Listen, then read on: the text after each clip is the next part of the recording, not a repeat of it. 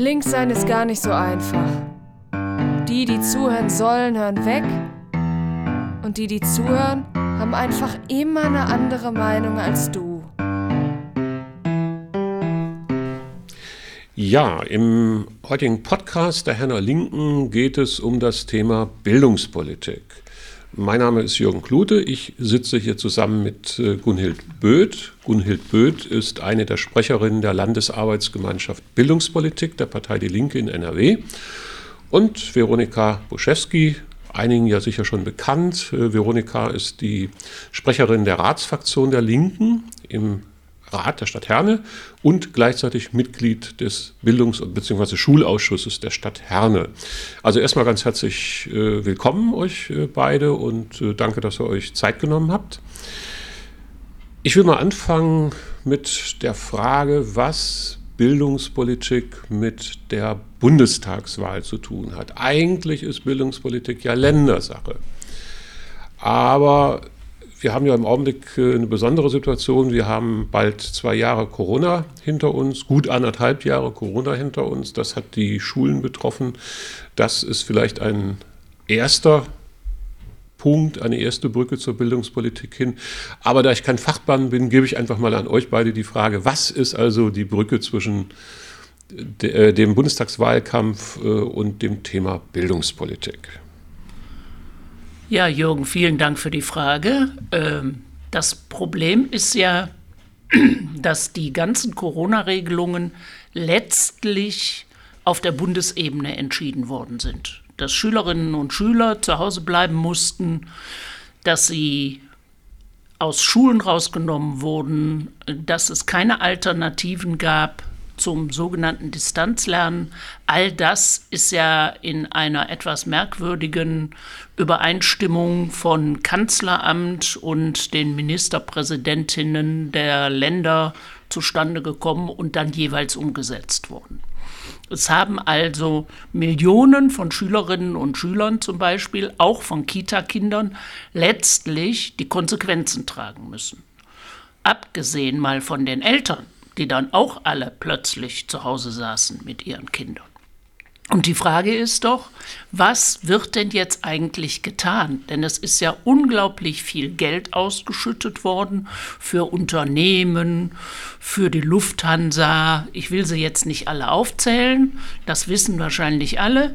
Und das Problem ist doch, dass man jetzt den Finger in die Wunde legen muss und sagen, was ist denn eigentlich hier mit unseren Kindern und Jugendlichen und deren Bildung? Denn man kann nicht immer sagen, das ist Ländersache und darum kümmern wir uns im Bund nicht.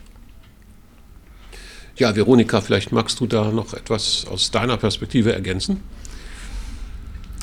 Ja, wenn ich äh, zunächst mal bei der ersten Frage bleibe, äh, eben, was hat das jetzt eigentlich äh, mit der Bundestagswahl zu tun, möchte ich noch mal darauf eingehen, äh, dass eben halt für äh, einen, ja, eine gerechte Versorgung äh, von Kindern äh, mit Bildung einfach auch der Bund gefragt ist. Es muss ein Rahmengesetz auf Bundesebene geben, sodass dann eben halt äh, Standards irgendwie festgelegt werden, die dann natürlich nochmal von den Ländern auf ihre Bedürfnisse angepasst werden könnten.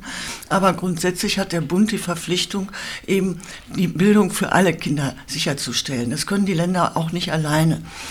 Und es braucht eben, wie gesagt, auch so eine Art Rahmengesetz, wo eben halt ein grundsätzliches Konzept erstmal festgelegt wird. Wir sagen, auf der einen Seite ist es im Moment ganz wichtig und notwendig, kurzfristig Dinge äh, anzustoßen. Langfristig brauchen wir aber tatsächlich äh, eine Schule, ja, eine neue Schule braucht das Land. Ähm, und äh, das wird sicherlich kein Sprint oder Kurzstreckenlauf, sondern wirklich ein Marathon.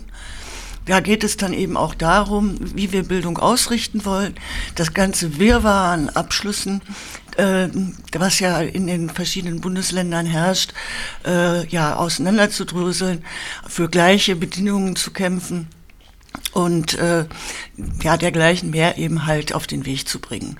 Als auch zu gucken, was ist wirklich Bildung?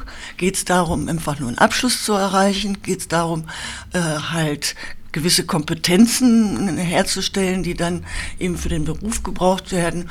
Oder müssen wir nicht vielmehr von einem allgemeinen Bildungsverständnis der humanistischen Bildung ausgehen? Ja, und wenn ich da anknüpfen darf, ähm, die Frage, was hat jetzt eigentlich die Bundesregierung damit zu tun? Also auf internationaler Ebene tont die Bundesregierung rum und sagt dann so Sachen wie, wir werden die Quote der Bildungsausgaben am Bruttoinlandsprodukt erhöhen. Das hat Frau Merkel schon 2005 mitgeteilt, wie viel Prozent sie da anpeilt. Das ist so ähnlich wie in der Klimadiskussion. Da werden auch immer irgendwelche Ziele angepeilt, aber letztlich nicht umgesetzt. Äh, ich mache es nochmal konkret an Corona. Die Bundesregierung hat gesehen, die Schulen sind überhaupt nicht ausgestattet, beziehungsweise die Schülerinnen und Schüler und Familien für Distanzlernen. Also die ganze Debatte über Tablets, Computer und so weiter, Internetanschlüsse, die kam dann plötzlich so hoch, als sei das was völlig Neues. Und die, dass die Ausstattung so schlecht ist, sei auch was völlig Neues. Das ist natürlich Unsinn, das wussten alle vorher. Aber jetzt wurde es natürlich wirklich ganz, ganz dringend. Also hat die Bundesregierung einen großen Sack Geld dahingestellt und hat gesagt, hier, wir tun was. Das Problem war nur, dass es so überhaupt nicht ging. Also wir sitzen hier in Herne. Das bedeutet, wer hat sich denn mal gefragt, ob es überhaupt in den Familien, die diese Geräte bekommen haben, Anschlüsse gab, mit denen man dann mit diesen Geräten arbeiten konnte? Wer hat sich denn überhaupt gefragt, ob das ausreichend ist, so einen Bildschirm vor sich zu haben, wenn man dann möglicherweise einen WLAN-Anschluss hat, ohne Drucker, ohne Papier? Ohne Einführung und ohne die Farbe für den Drucker. Also ich meine, wir kennen das doch alle, man kauft so ein billiges Gerät und anschließend kommen die Kosten erst so richtig drauf. Dieses alles ist nicht geregelt gewesen. Das kann die Bundesregierung auch nicht regeln, weil es ja in der großen Bund-Länder-Reform eine Absprache gegeben hat, dass sich da der Bund raushält und das alleine Ländersache ist. Und das ist ein großes Problem, das sagt der Deutsche Städtetag, das sagen alle, weil es auch für die Gleichwertigkeit der Lebensbedingungen in unserem Land eine Rolle spielt. Es ist ein Unterschied, ob ich eine Familie in Herne bin unabhängig davon, welches Einkommen ich jetzt habe und schicke mein Kind da in die Schule oder ob ich eine Familie bin in einem in einer reichen Kommune, in Nordrhein-Westfalen zum Beispiel Monheim, und schicke mein Kind da in die Schule. Da gibt es völlig andere Ausgangsvoraussetzungen. Das kann nicht tatsächlich im 21. Jahrhundert der Stand der Bildung in Deutschland sein. Ja, was sind denn die konkreten Probleme? Äh, Gunne, äh, du hast schon gerade angesprochen, es äh, gibt in den Familien nicht unbedingt Anschlüsse für, fürs Internet. Das, das ist ja kein Standard, äh, den man mitgeliefert kriegt bei der Miete. Äh, und das Zweite ist natürlich, man muss lernen, mit so einem Gerät umzugehen. Es reicht ja nicht einfach nur das eine oder auszuschalten, sondern es gibt unterschiedlichste Programme, äh, die man kennenlernen muss, um damit umgehen zu können. Das ist das, was, was auf der Seite zu Hause ist. Wie sieht es denn eigentlich in den Schulen aus? Die Schulen wollten ja auch, Veronika, äh, Geräte anschaffen. Es hat ja auch Mittel zur Verfügung gegeben vom Land Nordrhein-Westfalen zum Beispiel, äh, Computer, Tablets oder ähnliches anzuschaffen. Wie ist denn da der Stand der Dinge? Ja, ich mache das gerne mal so ganz plastisch deutlich, wie es auch hier in Herne gelaufen ist. Also man hat beschlossen, dann an einem Punkt eben halt die Mittel, die äh, in dem Fall vom Bund kamen, ähm, über den Digitalpakt, äh, halt zunächst dafür zu verwenden, Endgeräte anzuschaffen. Das war aber nur eben für das Homeoffice gedacht.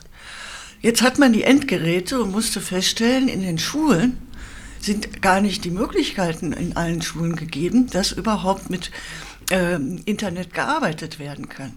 Wo, wo Sprich, liegen da die Probleme? Ja, man hat einfach den Ausbau noch nicht so weit hingekriegt. Und äh, das muss man so vergleichen, kann man so vergleichen. Ich habe einen Kühlschrank, aber keine Steckdose. Ja, also die Infrastruktur fehlt. Und äh, jetzt ist gerade äh, im Schulausschuss hier in Herne beschlossen worden, weil man jetzt da dringenden Handlungsbedarf sieht, jetzt irgendwie nicht weiter auf Endgeräte zu setzen, wobei bei den Endgeräten handelt es sich ja auch nur äh, um Endgeräte für die Kinder, die besonders bedürftig sind.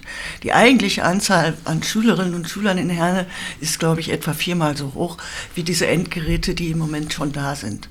Gut, und jetzt irgendwie hat man halt beschlossen, nicht weiter Endgeräte anzuschaffen, sondern jetzt erstmal die Infrastruktur, sprich Verkabelung und so weiter anzugehen, dafür das Geld auszugeben, in der Hoffnung, dass wenn man damit fertig ist, dann auch wieder äh, Mittel, ein neuer Fördertopf aufgemacht wird, damit man dann die noch fehlenden Endgeräte anschaffen kann. Irgendwo ein Schildbürger streichen. Also Corona, äh, der, der erste Lockdown fing im März glaube ich, März oder April 2020 an. Wir sind jetzt äh, Ende August äh, 2021 und du erzählst, dass jetzt erst aufgefallen ist, dass in den Schulen irgendwie Drähte fehlen und Steckdosen. Und jetzt erst beschlossen worden ist, die einzubauen. Das äh, mag ich fast nicht glauben. Ja, es, es, es klingt wirklich unglaublich und ähm, das hat sicherlich auch verschiedene Ursachen, die nicht unbedingt in der einzelnen Kommune liegen. Ähm, aber eben auch da ganz viel oder ganz wenig äh, im Grunde an Wissen über äh, die Notwendigkeiten von äh, und notwendigen Ausstattungen zur Digitalisierung vorliegen.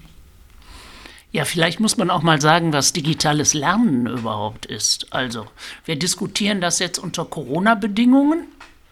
Und dann versteht eigentlich jeder darunter, was man auch so sieht ab und an, da machen Menschen irgendwie eine Videokonferenz und eigentlich machen sie da ja nichts anderes, als sie vorher in irgendeiner Dienstbesprechung in ihrem Unternehmen gemacht haben und äh, tauschen sich darüber aus. In der Schule ist das aber so, ist natürlich digitales Lernen, was völlig anderes ist als dass man sich jetzt vor einen Bildschirm setzt. Der Lehrer wird auf den Bildschirm projiziert oder das Arbeitsblatt und dann füllen die alle nur ein Arbeitsblatt auf, aus. Das ist ja überhaupt nicht das, was wir eigentlich unter digitalem Lernen verstehen. Und vor Corona hat es so einen langsamen Prozess gegeben. Deutschland wollte sich jetzt auch mal so Schrittchen für Schrittchen auf dem Weg zum digitalen Lernen machen. Und daher kommt das natürlich, was Veronika beschrieben hat. Wir haben keine Leitungen in den Schulen, aber es sind ja nicht nur die Strippen, sondern das Problem ist ja auch, wenn man sich jetzt so eine größere Schule vorstellt, da sind zwischen 800 und an den Berufskollegs auch 2000 Menschen unterwegs. Die brauchen alle einen einzelnen Zugang und dann braucht es natürlich sehr viele, ich sage das jetzt mal so für die normalen Menschen, Router, die diese ganzen Menschen gleichzeitig ins Internet bringt. Die sollen da ja nicht spielen oder irgendwas, sondern die sollen da gemeinsam arbeiten an Projekten mit Dingen, die sie aus dem Internet natürlich auch dazu packen, mit Informationen, die sie sich da holen. Also es ist eine völlig andere Art von Lernen. Was wir jetzt sehr oft im Fernsehen gesehen haben, wenn da erzählt wurde, diese Schule macht das jetzt gut mit dem Distanzlernen, dann wurden da Arbeitsblätter präsentiert auf diesen Bildschirmen oder da wurde präsentiert, äh, äh, Lektion 7, Abschnitt sowieso und das macht ihr jetzt bitte mal. Das ist natürlich Steinzeitunterricht. Solche Art von Unterricht hat es vorher kaum noch gegeben und dahin sind wir jetzt zurückgefallen. Und alles das, was andere Länder im Bereich der Digitalisierung schon uns voraus sind, das hat jetzt noch mal ganz deutlich in Corona offen, also die Corona-Zeit offengelegt, wo wir da hinterher hinken. Und das sind natürlich Sachen, die haben noch eine ganz andere Qualität und die müsste man ganz anders bearbeiten. Also das heißt, wenn ich das richtig verstehe, gibt es also zwei Bereiche, äh, in, in denen man Digitalisierung organisieren muss. Das eine ist, man muss erstmal Leitungen ziehen, also Drähte äh, in die Wand legen, damit man überhaupt äh, ja, den Kontakt, also Strom kriegt und auch Kontakt ins Internet kriegt. Und das Zweite ist, überhaupt sich Gedanken darüber zu machen, was mache ich überhaupt mit diesen Geräten im Unterricht? Wie setze ich die sinnvoll ein? Also das habe ich richtig verstanden. Ja, völlig richtig. Und dann, jeder, der in einer Firma arbeitet, die natürlich auch mit Computern hantiert, weiß, dass sobald da also 30, 40, 200 Leute arbeiten, es da natürlich sowas gibt wie Fachleute, die nur für die Systemadministration zuständig sind. Sobald also irgendwas klemmt oder hakt oder nicht funktioniert, kommt da irgendjemand angelaufen und löst dieses Problem oder führt einen auch ein. Man wird fortgebildet in den Programmen, die da sind. Wir haben aber in der Schule noch ein ganz anderes Problem, nämlich das Problem, dass es überhaupt keine Programme gibt für die Schulen. Alles, was wir zurzeit haben, wird, ich sage das jetzt mal so etwas überspitzt, illegal gemacht. Also, Lehrerinnen und Lehrer arbeiten von ihren privaten Geräten zu Hause aus mit Software, die sie sich privat beschafft haben auf ihrem Computer Software, die nicht genehmigt ist vom Land, weil sie nicht sicher ist und so weiter und so weiter. Aber es gibt es gab keine andere. Jetzt langsam kommt auch anderes, aber es gibt vor allem keine Lernarrangements für digitales Lernen. Auch das wird erst langsam aufgebaut. Insofern sind wir wirklich im digitalen Steinzeitalter in Deutschland.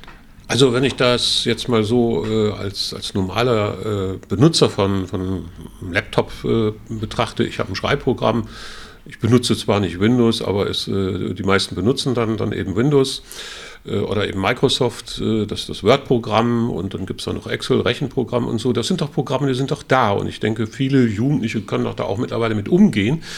Was braucht es denn da anders? Du hast eben gesagt, es gibt gar keine richtigen Lernprogramme. Was, äh, vielleicht kannst du das nochmal ein bisschen beschreiben, was, was da genau fehlt, weil Schreibprogramm, Mailprogramm und so, das, das kennt jeder, das ist auf jedem Rechner ja drauf. Und dafür hat auch jeder bezahlt. Ich gebe das jetzt mal zu bedenken. Das heißt, Private Mailprogramme werden zurzeit für dienstliche Angelegenheiten benutzt. Es gibt eine Erlasslage in Nordrhein-Westfalen, die sagt, ich darf Schülerinnen und Schülern zum Beispiel überhaupt keine Rückmeldung über ihren Leistungsstand geben, auf der Grundlage zum Beispiel eines Chats den ich nur mit dieser Person führe. Ich darf überhaupt keine Chatgruppe unterhalten, weil ich dann natürlich die Daten für eine ganz große Gruppe öffentlich mache. Ich darf überhaupt nicht also Leistungsrückmeldung wäre ja, da schickt mir jemand eine Aufgabe und ich melde dann an diese Person zurück, was da zu verbessern ist und so weiter. Nach dem Erlass der Landesregierung darf ich das überhaupt nicht über dieses Programm. Ich habe aber kein anderes und der Schüler oder die Schülerin hat auch kein anderes, also tue ich das natürlich. Hier werden gerade die Lehrerinnen und Lehrer angeleitet, dauernd irgendwas Illegales zu tun. Und es gibt landesseits kein Programm, auf das Schülerinnen und Schüler zurückgreifen können, das auf diesen Geräten installiert ist. Und wenn man sich vorstellt, dass jetzt die Schule für jedes Programm, für jedes Lernprogramm, außer dass sie Schulbücher hat, für jedes Lernprogramm noch an die Verlage bezahlen soll, dann sind wir weit über den Kosten, die so ein normales Schulbuch hat. Und das bedeutet, das ist zurzeit überhaupt noch nicht eingerechnet. Es gibt solche interaktiven Lernprogramme von den Verlagen, nur die können die Schulen überhaupt nicht bezahlen, weil sie davon, äh, dazu überhaupt kein Geld haben. Wer sich das jetzt privat runterlädt oder auch privat bezahlt und dann für die Schülerinnen und Schüler sozusagen nutzt und einsetzt, handelt illegal. Ja, ich will vielleicht auch noch mal ergänzen, ähm, was so die Frage der Betreuung, sage ich jetzt mal, angeht. Also wer sich äh, in der einzelnen Schule um ähm, ja alles, was mit IT zu tun hat, äh, kümmert. Dafür gibt es keine Stellen. Äh, und ich kann sagen, von der Schule, wo ich äh, selber bin, äh, ist es zum Beispiel so, wir haben da auch niemanden, der sich da hauptamtlich sozusagen drum kümmern kann. Das läuft alles so nebenher und ist noch dazu halt besonders abhängig vom Systemhaus der Stadt. Das heißt zum Beispiel, ein Kind, was ein iPad bekommen hat, also so ein Tablet, und äh, sein Passwort vergessen hat, äh, da muss dann der ganze Computer zurückgesetzt werden. Das können wir nicht machen. Da hat keiner von uns die Berechtigung zu. Das heißt, mit jedem einzelnen äh, Tablet muss man zum Systemhaus fahren, um das dann da zurücksetzen zu lassen. Das ist also ein Wahnsinnsaufwand.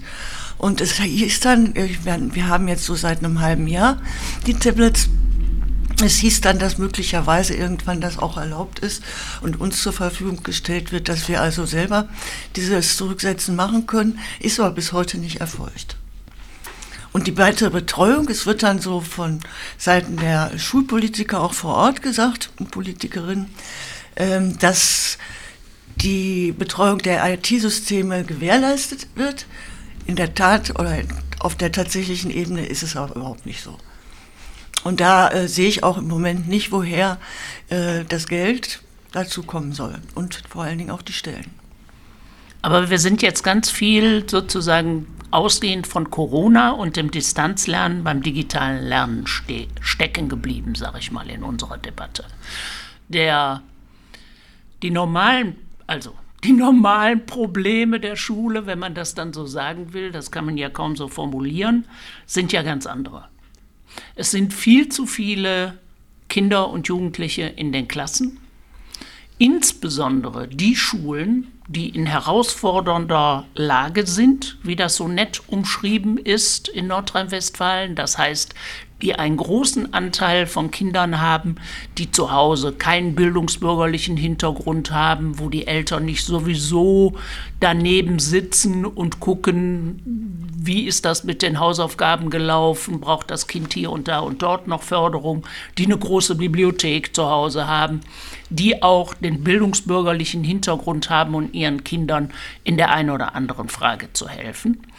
Wenn diese Schulen, die sehr viele sehr willige Schülerinnen und Schüler haben, aber wo dann eben mehr für die in der Schule getan werden muss. Wenn die Personal suchen, sind das die, die am schlechtesten mit Personal bedient werden, weil ich natürlich als neue Lehrkraft viel lieber an eine Schule gehe mit kleineren Klassen, mit weniger pädagogischen Anforderungen und dann mache ich mir das Leben einfach leichter, denn alle kriegen das gleiche Geld.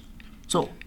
Das heißt, wir haben in Nordrhein-Westfalen einen dicken Lehrermangel und der verteilt sich aber nicht gleichmäßig auf alle, sondern der sortiert sich immer mehr danach, dass die Schulen, ich nenne das jetzt mal so, mit vielen armen Kindern, mit vielen Kindern, die besondere Schwierigkeiten noch haben, häuslich, mit sich selbst oder in anderer Form, dass die weniger gefordert werden, einfach aus dem Grunde, weil es weniger Lehrkräfte gibt. Und das ist ein Zustand, da rennen wir gerade sehenden Auges in eine gesellschaftliche Katastrophe, wo selbst das Deutsche Wirtschaftsinstitut hochrechnet, dass das natürlich der totale Schwachsinn ist, weil das ja extrem teuer ist im Nachklapp wenn diese Schülerinnen und Schüler, die durchaus lernwillig sind und auch lernfähig sind, anschließend keinen Schulabschluss haben, kein, keine, keine Ausbildungsstelle erhalten und so weiter und so weiter. Also diese Woche hat erst wieder einer vorgerechnet, was ein Platz in einer Jugendstrafanstalt kostet, was jemand kostet, der von Transferleistungen abhängig ist und so weiter und so weiter. Und das sind gesellschaftliche Kosten, die müsste man mal dagegen rechnen. Und wenn man die in die Schule steckte, dann wären wir einen ganzen Schritt weiter. Vielleicht kannst du mal das ein bisschen konkreter machen. Du hast über große Klassen gesprochen. Wie viele Kinder sind denn in einer Klasse? Welche Zahlen, um welche Zahlen geht es? Und vielleicht hast du auch mal Vergleiche aus anderen Ländern, aus Nachbarländern, wo es besser gemacht wird. Also, wir haben in NRW in Schulen in herausfordernden Lagen, so nennt das die Landesregierung, äh, ich sage jetzt mal in armen Stadtbezirken, haben wir 27 bis 30 Kinder in der Klasse. So, die sprechen unterschiedliche Sprachen zu Hause, die sind auf unterschiedlichen äh, Lernniveaus, die haben unterschiedliche Interessen, die bringen auch unterschiedliche Dinge mit in die Schule. Ist ja nicht so, als wenn die alle doof wären, sondern die müssen aufgefangen werden in der Schule und Schule ist der einzige Ort, an dem sie tatsächlich systematisch gefördert werden können. Das bedeutet, man müsste viel kleinere Gruppen herstellen. Wie, wie groß wäre die, äh, nach, nach deiner Vorstellung eine ideale Lerngruppe? Ja, vielleicht zwölf. Mhm. Dann hast du immer noch eine gute Mischung äh, und äh, sie müssten vor allem ganz anders arbeiten. Also es geht ja nicht darum, so nach dem Motto, wir haben hier Lektion 1 bis 12 und die müssen wir durchmachen und wenn das alles abgetestet ist und du das hast, dann ist das gut.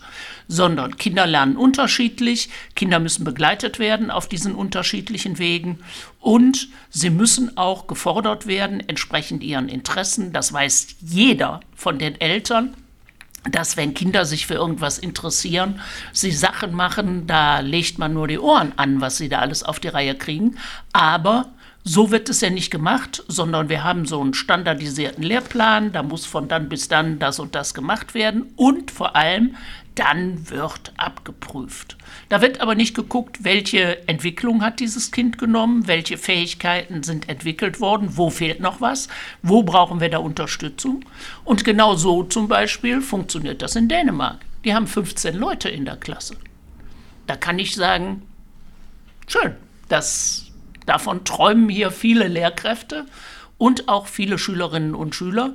Und die Eltern, die jetzt zu Hause erlebt haben, was ihre Kinder tun und wie sehr sie damit beschäftigt waren, mit ein oder zwei Kindern, die haben sehr viel mehr Respekt bekommen vor der Arbeit von Lehrkräften, nämlich wenn man den Anspruch stellt, dass man sich natürlich auf die Fragen von einzelnen Schülerinnen und Schülern konzentrieren soll, denn dann erhält man Lernfreude und dann fördert man auch sowas, was man in der Forschung Bildungsaspiration nennt.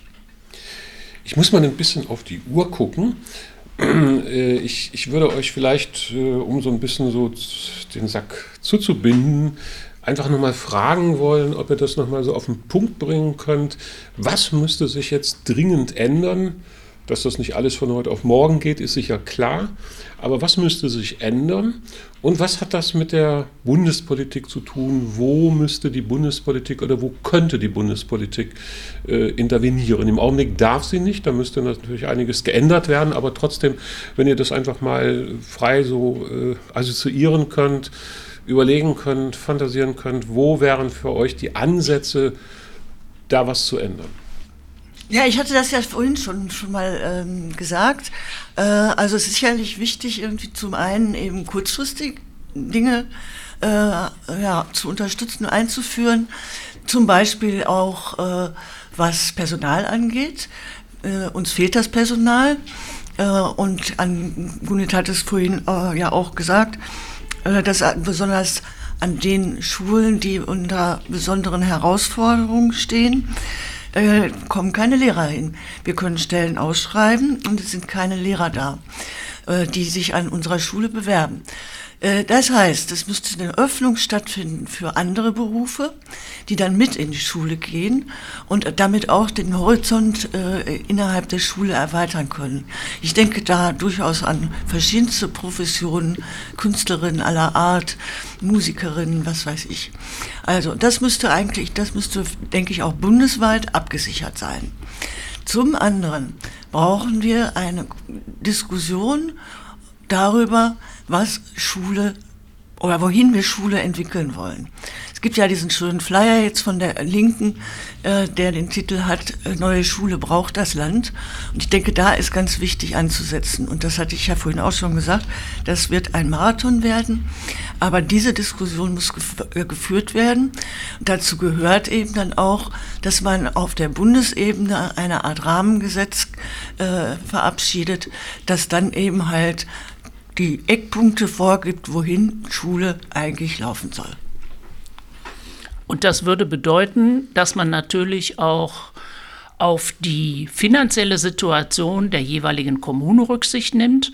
Denn wenn man immer sagt, also wir stellen ja von der Bundesregierung aus da Geld zur Verfügung, aber die einzelne Kommune muss dann zum Beispiel 20 Prozent Eigenanteil dazugeben, dann wird eine Kommune wie Herne das schlicht und ergreifend nicht schaffen, aber andere schon.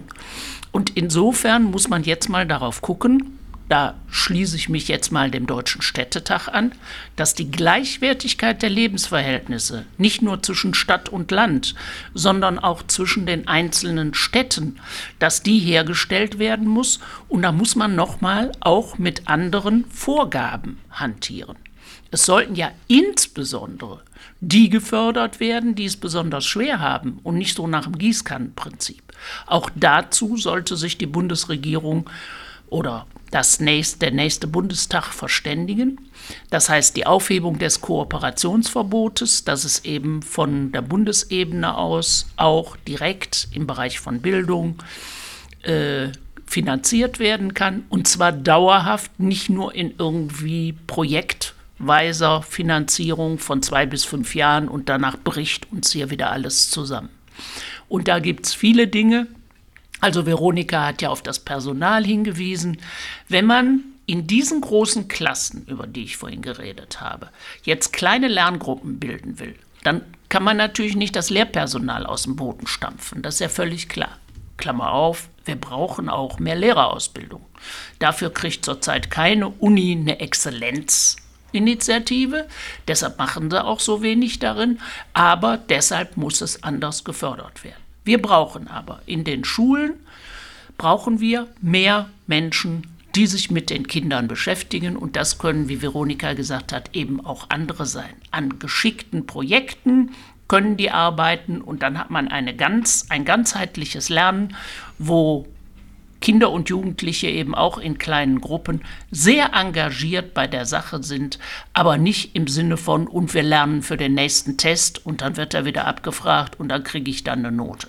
Auch die Art der Bewertung ist demotivierend für viele Kinder und Jugendliche.